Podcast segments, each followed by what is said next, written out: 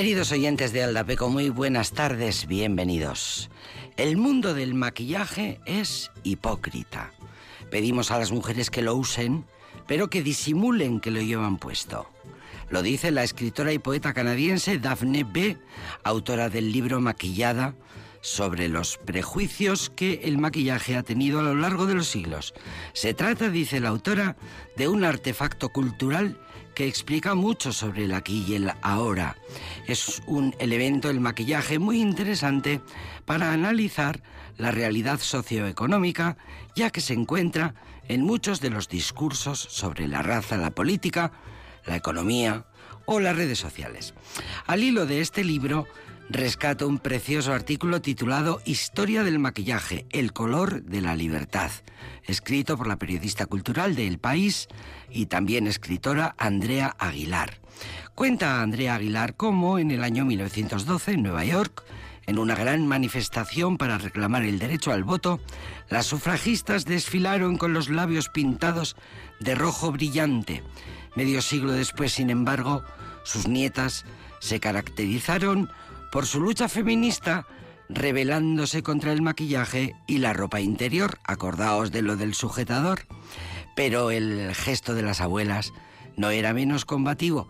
Aquellos labios rojos brillantes reclamaron el derecho a pintarse de forma llamativa y explícita sin que por ello fueran colocadas en la categoría de actrices o en la de chicas de mala vida.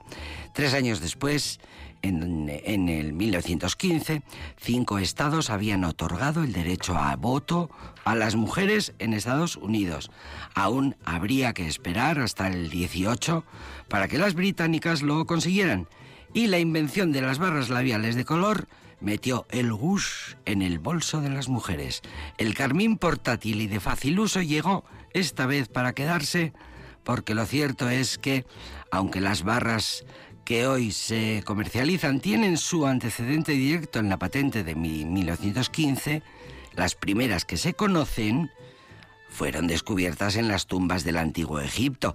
Ya lo sabíamos, hemos visto ya muchas películas, hemos visto, hemos leído, hemos leído artículos. El uso del color rojo para pintarse el cuerpo o el rostro es anterior, efectivamente. Eh, de hecho, anterior a Egipto. Eh, las grandes cantidades de ocre rojizo de 125.000 años de antigüedad halladas por arqueólogos en unas cuevas en Sudáfrica, en Sudáfrica, donde no hay pinturas rupestres, esto les llevó a pensar a los arqueólogos que esa pintura era usada para ponérsela encima literalmente.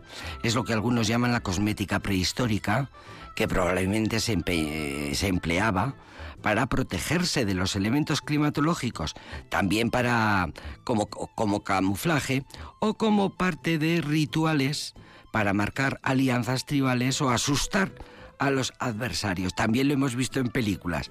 Los antiguos británicos se pintaban mm, de azul el rostro antes de entrar en batalla para amedrentar al adversario. Lo hemos visto en algunas películas. Según la maquilladora británica y escritora Lisa Eldridge, autora de una eh, historia del maquillaje, un documentadísimo repaso a la historia y el significado del maquillaje, que se apoya en la arqueología, el arte y la literatura, según esta investigadora, el maquillaje también se asoció desde tiempos remotos al embellecimiento, al estatus social y a la preservación de la juventud. Pintarnos la cara es algo que forma parte de la esencia humana, casi como comer o dormir. Pues es verdad. Sostiene además la autora británica una interesante tesis en su libro.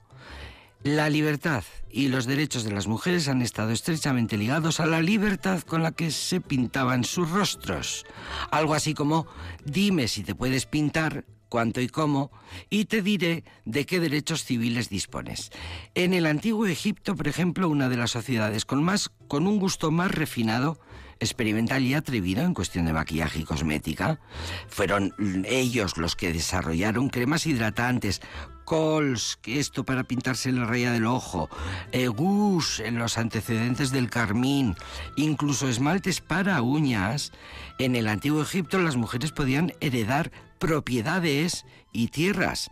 De hecho, el 10% de las terratenientes eran mujeres y controlaban sus propios negocios y podían emprender acciones legales contra los hombres. Se pintaban mucho porque tenían un estatus, lo habían conseguido.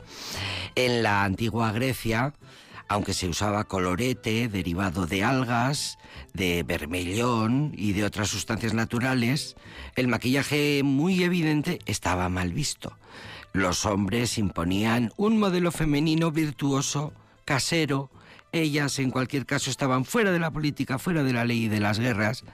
La excepción, eh, lógicamente, eran las cortesanas, a quienes se permitía controlar su propio dinero y asistir a los festines que hacían un uso del maquillaje más libre y más llamativo. Esto nos lo han contado Isidora Embrujo, por ejemplo, cantidad de veces. En fin, no me digáis que no hay maneras encantadoras y divertidas de repasar la historia de aprender historia a, a, lo largo de los siglos. Bien, pues el maquillaje nos ha servido en esta ocasión como recurso didáctico. El maquillaje empodera, esa es otra, a como aquel actor que decía levantéme deprimido, pintéme el ojo y estupendo. Bien, pero a lo que iba. Hablando de letras y de escritores antiguos, hoy vamos a tener un libro de un poeta considerado novísimo en su tiempo, siendo su tiempo exactamente 84 antes de Cristo, 54 después de eh, perdón, perdón, 84 antes de Cristo, 54 antes de Cristo, porque este poeta latino murió jovencísimo, pero dejó una obra tan importante que llega hasta nuestros días. Hablando de repasar la historia. Bien, llegó el momento. Vamos a escuchar nuestra primera canción.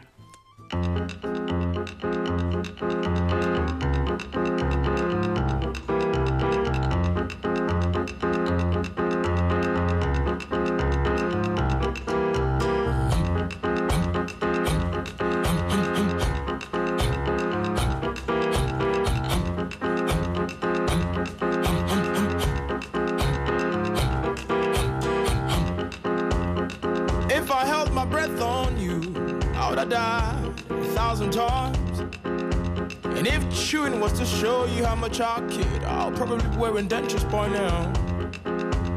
Said if I held my breath on you, I would have died a thousand times. And if chewing was to show you how much I kid, I'll probably be wearing dentures by now.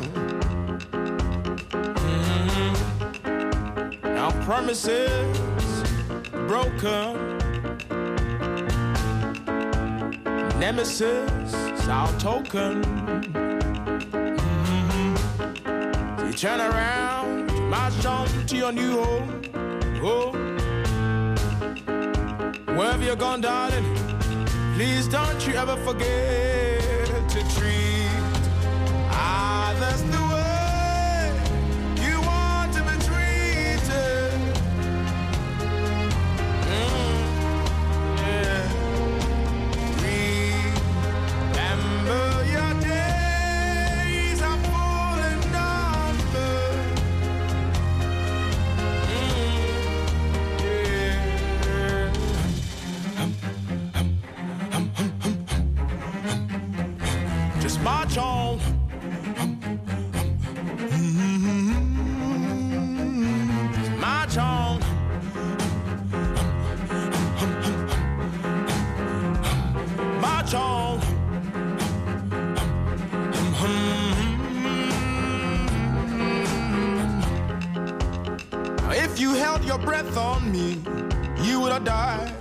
million times. And if chewing was to show me how much you care, you probably swallow your tongue by now. All I'm trying to say, darling, is that you know very well that I left half for you. I guess you're doing the same old, same thing to me now. Mhm. Now these days, Hennessy dries my veins our Genesis smiles back at me. Now heresy might be a new faith, faith. Whatever you've chosen to believe in, darling, don't you ever forget your treat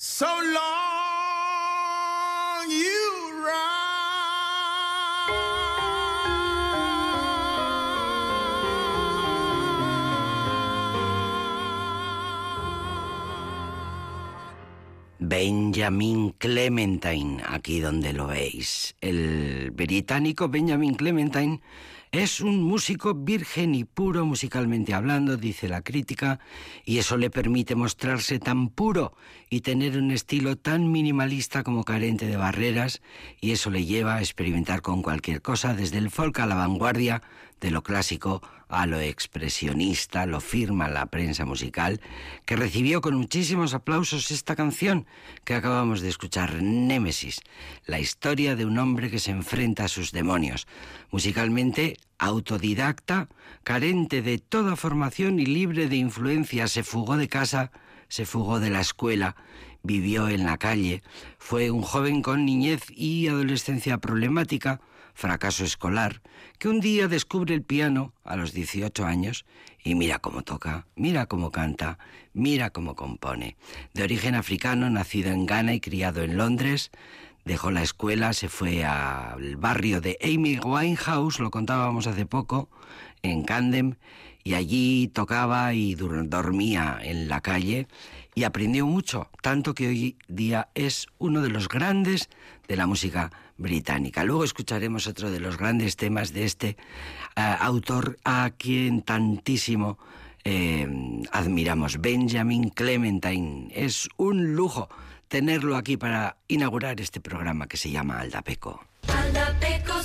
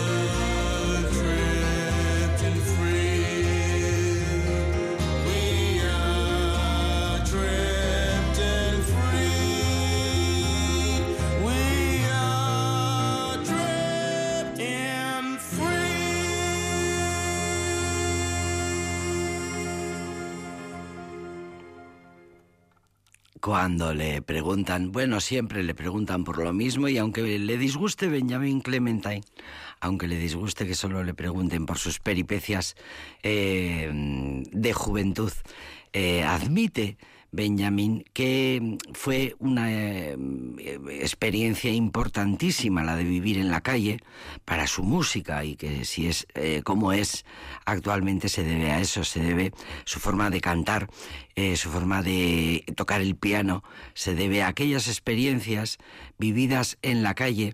Em, su música, dice, aún resuena en su música la desesperación de aquellos días. Es una clase de vida que formó mi espíritu, es algo que ha influido en mi manera de ver la vida y el mundo. Y he descubierto que se puede, descubrí que se puede vivir sin nada y se puede tener fe, aunque no tengas nada. Al final siempre hay un mañana. No es algo que le desee a nadie, pero es una de las razones por las cuales mi música es como es.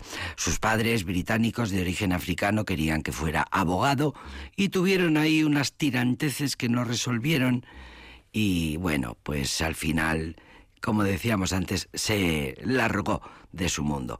Entre sus influencias no figura, según cuenta Benjamin Clementan, la música africana. Le se lo preguntan también siempre. Eh, y suele decir que aunque sus padres sean de ascendencia ganesa, son británicos al fin y al cabo, igual que mi abuela. No es que pusieran música africana en casa, precisamente. De hecho, yo descubrí a Fela Kuti en París. Sus padres no estaban nada entusiasmados con, las ideas, con las ideas musicales eh, de su hijo, pero bueno, pues eh, así sucedió. Durante un tiempo, Clementine eh, cantó versiones a cambio de monedas en la estación del metro de Place de Clichy. Era una forma de ganarse la vida y yo solo quería llegar a mañana. Si no haces nada, empiezas a pensar en la muerte. En el metro lo descubrió un productor y dijeron que Benjamin Clementine es una versión masculina de Nina Simón, la suma sacerdotisa del soul. Bueno, nos gusta mucho leer eh, las críticas maravillosas eh, que se escriben sobre este gran eh, músico Benjamin Clementine, a quien adoramos en este programa. Bien, Esaida Zu es la canción que vamos a escuchar ahora. Canta la donostiarra Sara Azurza.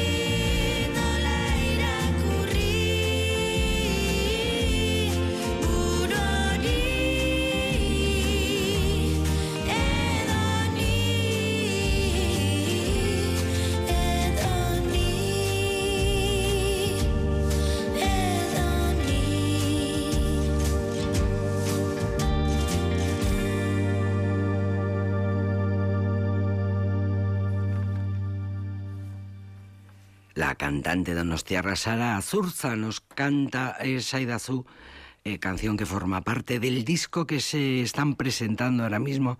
Está de gira esta joven cantante donostiarra que empezó a los 17 años en el escenario tiene um, bastante experiencia, pues más de 10 años de experiencia, tiene 26 ahora. Bueno, más no, eh, bueno, 26 años ahora, empezó con 17, eh, saca las cuentas. Eh, lleva unos cuantos años cantando y actuando y formando parte de otras formaciones, de otros grupos, hasta que por fin ha montado su propia banda. Cuenta con la compañía de músicos extraordinarios como Iker Laurova, al teclado y a la guitarra Julen Barandiarán al bajo, Aritz Laurova a la batería. Son la banda que le acompaña en las actuaciones, ya digo que está de gira, acaba de presentar el disco, se llama Emen Berriro y esta Esaida Azul que acabamos de escuchar pertenece a este disco nuevo que iremos poco a poco eh, conociendo canción a canción en Aldapeco. Es la hora y con puntualidad británica con puntualidad, con puntualidad bilbaína, debería decir, porque es de Bilbao y los bilbaínos, por cierto, son súper puntuales, como todo el mundo sabe. Aquí tenemos a Alex Martínez Sobrino.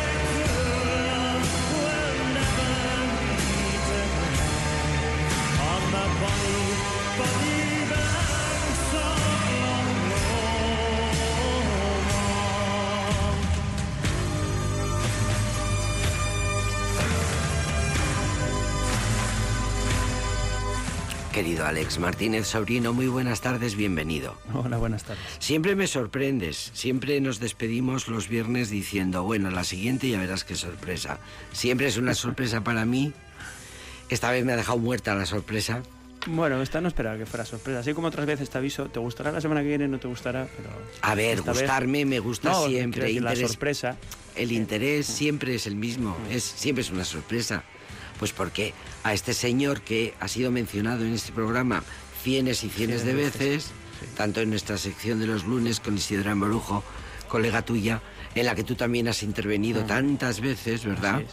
Eh, como aquí mismo, anda que no habrá salido Catulo. Sí, sí, no, salir seguro que ha salido, pero lo, lo estuve revisando, ¿eh? pero claro. Estuve revisando en mi, en mi archivo de de libros sí, sí, a ver, si había, a, ver, si, cuántas a ver si había venido. Y ah, pues no está, pues mira, vamos a traer, vamos a Pero lo que me mata mucho es eh, Carmina. Carmina, los Carmina, ya eso me deja un poco... O sea, que tiene que ver con los Carmina Burana. Eh... no exactamente, pero... Sí, no. La letra, ver, digamos, A ver, tiene que ver. Bueno, tiene que ver. Tiene que ver el hecho de que el título es el mismo. Es el mismo. Pero realmente el título es genérico. es, mm, Carmina Can- es como no decir nada. es poemas, poemas, canciones. Cantos, canciones. No hay una traducción tampoco exacta, Carmina. exacta de lo que puede ser, ¿eh? Pero Carmina Burana, decíamos Sí. antes. Claro, sí, pero es que Carmina Y los Burana, profes se, se ponen de los nervios. Y ca- Carmina. Carmina Burana tiene que ver con que es eh, los poemas o los, ca- las can- los cantos, los- las canciones que se encontraron en, en el monasterio de Buern en, en Alemania y de ahí pues, eh, la traducción latina es Burana, de que, que provienen de, de Buern. Como hay Carmina Lipoliensia, que también es de, de, Ripoll, ahí en, en Cataluña, Cataluña. que son de la misma época y también son Sí. canciones medievales. Y, y aquí la, la realidad es que este libro de poemas de, de Catulo se llama Carmina porque no, teni- no tenía título, es uno de los pocos... Como genérico, canciones, eh, poemas. Sí, poemas, porque poemas. además tiene la peculiaridad eh, de ser mm, dentro del- de la literatura latina que no, mm, y de la, de literatura an- antigua, de la literatura de la tradición grecolatina, eh, el primero que en, en una obra, en un libro, eh, recopila o compone poemas eh, de diferente metro, con diferentes ritmos, digamos. Porque, por ejemplo, Safo siempre utiliza la estrofa sáfica, eh, otros autores eh, griegos solo utilizan esa, la, la estrofa que lleva su nombre o la forma que el metro Sí, que lleva su nombre. Este se salta, entonces se este- salta a la torera, todos No, lo que hace es utilizar distintos, Sí. diferentes. Eh, entonces es el primero que es polimétrico, por eso se llaman también Diferentes, estos poemas de diferentes. Eso es que tienen muchos metros. Sí. Y entonces, claro, no tiene un título porque el, el manuscrito solo se encontró un manuscrito. Esto es, una, es la obra de un autor que se que se conserva de, de- de pura casualidad, un poco como Lucrecio, que solo había un manuscrito, estaba perdido en un, en un monasterio. Bueno, pues en este caso es parecido. Eh, el manuscrito apareció en un abrevadero de en un mon- monasterio y, y En sola- el siglo no sé si- XVI, sí, puede no, ser. un poco antes, igual, pero por ahí, sobre Sí. el 15, por ahí. Y, a- y, y se conserva, claro, no tenía título. Entonces, bueno, pues Carmina, Carmina. y ya está. Vale, Carmina Catuli. Eso es. eh, Cátulo. Un chico muy joven, que estamos hablando de 80 años antes de Cristo y 50. O sí, sea que se supone que muere vivió con- poco el hombre. con- que muere a- alrededor de los 30 años, por Sí. ahí más o menos. Mm, Era un joven de, de buena familia y claro, en parte también era una novedad el tipo de poesía que, que hizo en, en Roma, pues porque empieza a mostrar una- unas voces que no, no, teni- no habían tenido sitio hasta entonces en la, en la literatura latina. Eh, sí que había tenido en la literatura griega, pero no en la literatura... En la griega sí. Sí, Es decir, antes que él ya había, Ya había- ese tipo de poesía. ¿no? había habido este tipo de poesía. No, cuando decimos este tipo de poesías, eh, ahora nos referimos a los, a los A los temas. temas, a los temas, sí, no sí. A, al- a la variedad rítmica, ni a, Sí. sino a los, a los temas. Estos temas, eh, claro, can- cantaban la... Aquí hay, hay que retrotra- bueno, hay que explicar que hay dos, en la antigüedad, y esto sí que lo hemos explicado eh, más de una vez, hay dos tipos de, de poesía. La poesía se, se clasifica de dos maneras, la que, aquella que es para recitar y aquella que es para tocar acompañada de música, con, normalmente con una lira. Mm. Por eso se llama la poesía que cantan los... Lírica. lírica. La poesía Mm. lírica es la que canta Sí, sí. Porque es la del ritmo apropiado, los problemas eh, personales del autor. El, amor, el, desamor, El las yo. penas, es. yo. El yo. yo. Yo. Vamos a dejarnos de contar aquí batallitas, exacta, lite- chic, ¿eh? batallitas. Y luego la otra es la, la poesía para ser recitada, que es pues eh, bien la, la epopeya o bien poesía didáctica, que hemos traído pues Lucrecio, pues las geórgicas de Virgilio, eh, trabajos y los días de Hesiodo, pues, la- dentro de la épica pues la Eneida, la Odisea, la Ilíada, ese tipo, o Apolonio de Rodas que trajimos, ¿te acuerdas? Están, están escritos en, están compuestos en, en un tipo de ritmo que lo que hace es que sea propio de la narración. Son Mm, poemas narra- para narrativos, contar, sí. narrativos. Por eso después históricos. Que- que Bueno, cuentan históricos o de que- ficción o, o de- bueno, o sí, es didácticos. verdad, es verdad. porque el- Didácticos, el, de- didácticos, De Rerum sí, sí. Natura que trajimos, el de Lucrecio, el de sobre la naturaleza de las cosas, en ese realmente lo que se cuenta es eh, el- eh, lo que hay es una presentación de un, planta- de un planteamiento filosófico. Claro. No, y es verdad o que al parecer eh, la novela, es verdad que tiene, hay- ya existía novela en, en, en la antigüedad, los griegos y los, ya hemos traído también el asno de oro, es- que era, era, eso es novela. Eh, la- al parecer la novela proviene de, o, o- o surge a partir de, de la prosificación, de, de poner en prosa eh, historias narrativas, la epopeya. Y De hecho, la epopeya muere bueno, dependiendo de la tradición, porque el, el- ¿cómo se llama esto? El paraíso perdido de Milton, que es del 17, me parece, 18, eso es, es la, eh, sería la última, La última epopeya. epopeya, el último cantar épico De la literatura inglesa.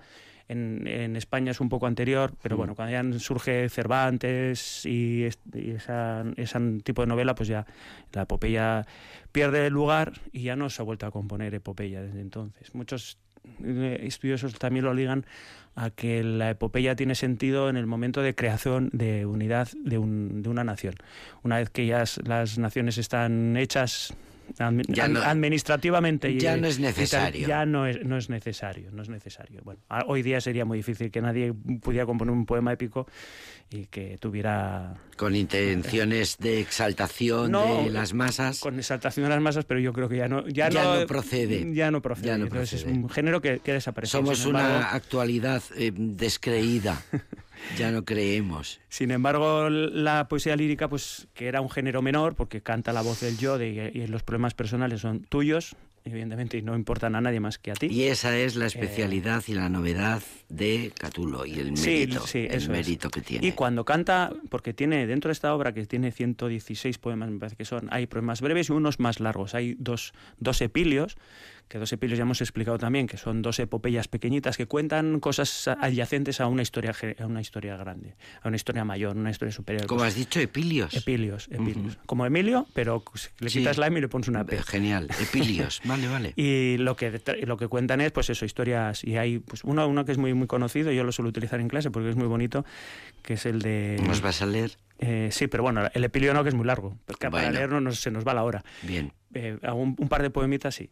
Sobre todo porque sirve para hacer. van a- los oyentes van a en- Entender, entender perfectamente. que los que sean fieles oyentes de la sección, pues dirán, ah, pues que es que esto me suena a este otro poema.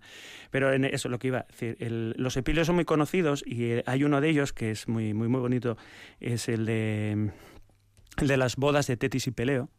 Tetis y Peleo son los padres de Aquiles y entonces se celebra una boda, la boda de ellos dos, y entonces les regalan una colcha y en la colcha está eh, contada la historia de, Ariadna, de Ariadna y Teseo, y realmente lo que se cuenta en la colcha es cómo Ariadna es abandonada por Teseo en la isla de Nasos, eh, después de haber mantenido de que Ariadna ha ayudado a Teseo a matar a su hermano, el Minotauro, y ha abandonado a su familia por irse con el príncipe, pero el príncipe, eh, bueno, una tradición dice que se la olvida en la isla. Se, se la dejó olvidada. se la deja olvidada. Yo sí creo que a, a un ser querido no te lo dejes olvidado porque sí. Pero bueno, no sé, que consulten a Freud. Y, y entonces después aparece Baco, el dios Baco, Dioniso, y se casa con Ariadna. Y bueno, es, la- es- decir que esa historia es, es muy bonita. Yo la suelo utilizar en clase.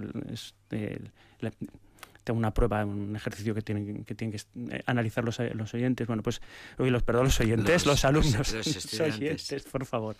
Eh, y- ¿Te imaginas a la audiencia tomando apuntes? Pues igual, igual, no sé, ya veremos, ya haremos una prueba. que conste que yo muchas veces cojo apuntes porque es una buena manera de que se te quede un poco en la cabeza.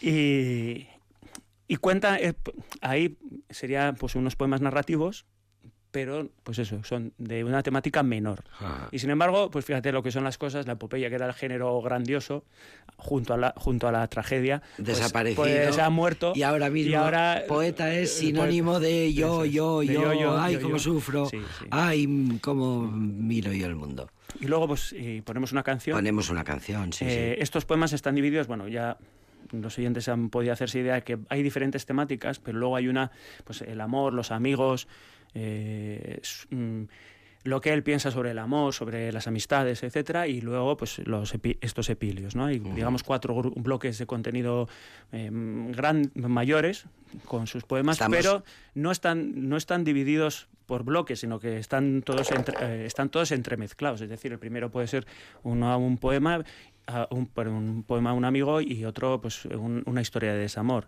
Y luego es muy muy conocido este poeta, uno por los mm, poemas procaces que tiene, que, es- que tiene de, de- Era muy suelto en el lenguaje sí, y criticadísimo. por eso, sí. Y escandalizaba Porque eso es lo- bastante. pero porque era una novedad en Roma, Claro. hacerlo en latín.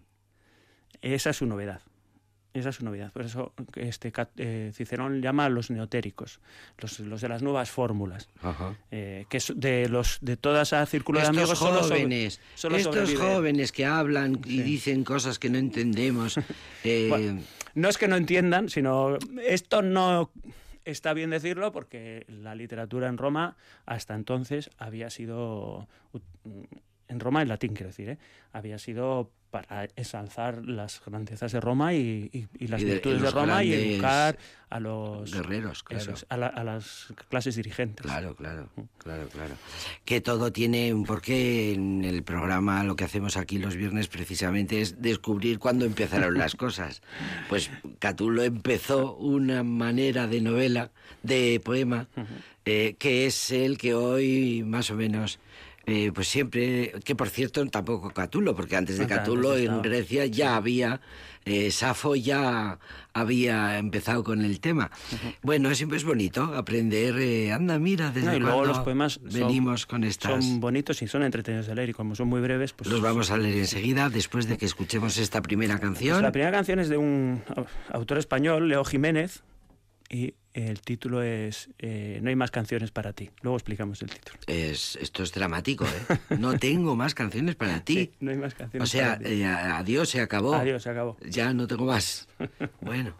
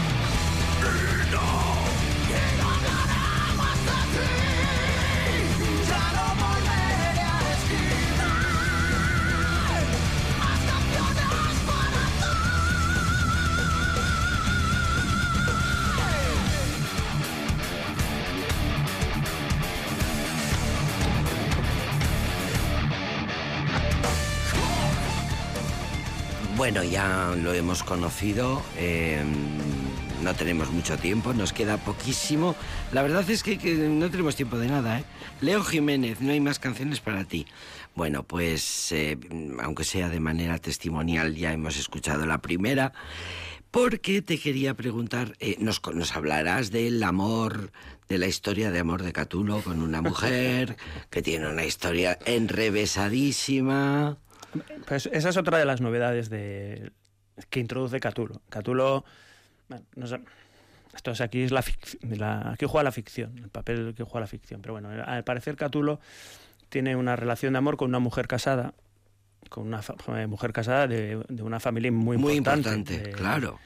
de, de la aristocracia romana y la chica pues mm, como es infiel con él luego le es infiel a él y entonces lo que canta Catulo es su historia de amor con, con ella cuando se conocen y tienen las y se están enamorados y luego cuando le engaña eh, ella a él y entonces canta su desamor y lo curioso aquí lo gracioso o, l- o l- o la Lo versión llamativo. la, la- la novedad es La que él siendo el adúltero el que ha, el que Ha empezado la cadena de engaños. es, eh, sí, bueno, ha empezado, ha continuado, pero el caso es que cuenta la suya. Eh, reclama su reclama a, lesbia en este caso a, a esta, a esta A esta Claudia mujer esta que sería de la familia de los. Claudios eh, le, le reclama eh, como si fuera el, el- el marido legal. Y entonces se cuenta, la histo- se cuenta la historia desde el punto de vista del amante pero como si fuera el marido. Y entonces luego son las reacciones también, eh, sus expresiones son muy de la calle. Evidentemente esto es poesía muy elaborada, que ahora leamos una y, y llame la atención lo que dice, que es, que es divertido, pero es muy es elevado. Eh, lo- cuenta el sentimiento de, de- de rabia y de, de ira que, que, si- que siente como por, por verse engañado por ella. Claro. Entonces, sí, pero lo que cuenta es entre eso, en los poemas es una historia de amor que ya digo que se entremezcla con otros poemas que cantan otras cosas de las situaciones. Es decir, es como si fuera el día a día del poeta, entonces hay días que hay una cosa u otra. Hay ideas que está más empeñado en sus celos y en sus eh, Sí, enconos. Mira, pues mira, vamos a leer el 58, ya que lo has, lo has, has mencionado, la historia de amor con lesbia. Claro, lesbia es, y ahora mm, lo vamos a explicar. Voy a leer el poema y lo vamos a explicar por qué se llama lesbia. Mm. Dice, mi lesbia, Celio, aquella lesbia mía, aquella lesbia a la que amó Catulo, únicamente a ella, más que a sí mismo y que a los suyos todos, ahora por las esquinas y callejas se la pela a los nietos del gran remo. Literal. Literal. Y bueno, luego tiene otras de vosotros todos hijos de no sé quién, cuando digo hijos de no sé quién es hijo de un, de un ciudadano romano. Estáis aquí en los lupanares donde os estáis acostando todos los 300 con, con mi amada. Eh, que sepáis que nunca amo a nadie como a mí. Entonces, cosas así. Pero claro, son cosas de pues, sentimientos de ira que siente uno cuando se ve traicionado. Sí, Es sí, así. sí, sí. Tú sientes esa- Sí, sí. Bueno, pues eh, lesbia le llama lesbia. Uno, porque no le puede O llamar. sea, lo, eh, lo de que se la pela eh, no es un- de reciente aparición, sino que quiere... Bueno, no, esto es la, es la traducción que hace un poeta que es eh, filólogo clásico, Sí, pero, José eh, Carlos Fernández, oh, perdón, eh, Juan Antonio González Iglesias. Pero se- sería el equivalente. Eh, sí, es decir. Catulo no con esta eh, palabra exacta, No, pero no. sí el equivalente. Es decir, el no, traductor tiene muy en cuenta cuál es el lenguaje real, Sí, auténtico, original, y lo que hace es traspasarlo a nuestros días. Sí, sí. Vale, vale, vale. Hay otra, a ver, es que ahora no me Interesante. acuerdo cuál es el número, que tiene que ver con esto, que es muy conocido también, que a los alumnos les hace mucha gracia. Eh, y es, eh, os la daré a mamar y por el culo os voy a dar, una cosa así, el- esto, y comienza así. Y claro, hay... eh, claro, llama mucho la atención que Claro. un, un poeta diga eso, un Se atreva, romano de, la, claro, de alta alcurnia Sí, sí. eh, le diga eso a otros romanos de alta alcurnia. Sí, sí, O sea sí. que, sí, sí, pero tiene es, es así el lenguaje de la calle, evidentemente es poesía eh, culta, no aquí hay mucha Camilo, elaboración. Camilo ¿eh? José Cela hacía esas hay- cosas. Aquí hay mucha elaboración, esto a nosotros puede llamar menos la atención. Bueno, pues le llama lesbia porque lo que está haciendo es, o- sí, intenta ocultar quién es esa mujer, pero al mismo tiempo lo que está mm, metiendo socapa eh, del, del mote o del apodo, del apelativo, es eh, a qué modelo literario siguen esos poemas. Y entonces aquí, claro, ¿quién era lesbia? ¿Quién puede ser lesbia? Pues una poeta, una ¿Quién era su le- referente? de, les- de Lesbos, que cantaba también pues Safo. ese tipo, Safo, ese tipo de amores. Claro, de, claro. de, de hecho, que este, Mira qué bonito, mira qué, sí, qué bonito, entonces, es ver, muy bonito. Era, creo que es el 58. A ver, El 58. nos vas a leer. Fíjate qué bonito el referente de Catulo, Safo. Qué Es- bonito. no, es el 51, he dicho mal, es el 51. Que el 58, porque el- lo voy a leer, porque este lo leímos en el cuando trajimos a Safo, que es igual a un dios sí, me parece, superior a los dioses, si es posible. El hombre aquel que frente a ti sentado, sin cesar, mira y oye tu dulce risa. Y pobre de mí, eso está quitándome el sentido. Apenas te he visto, lesbia, nada me ha quedado de voz en la garganta. Está inerte mi lengua, sutil fuego fluye por dentro de mi cuerpo, zumban mis oídos, los ojos se me velan por una noble noche.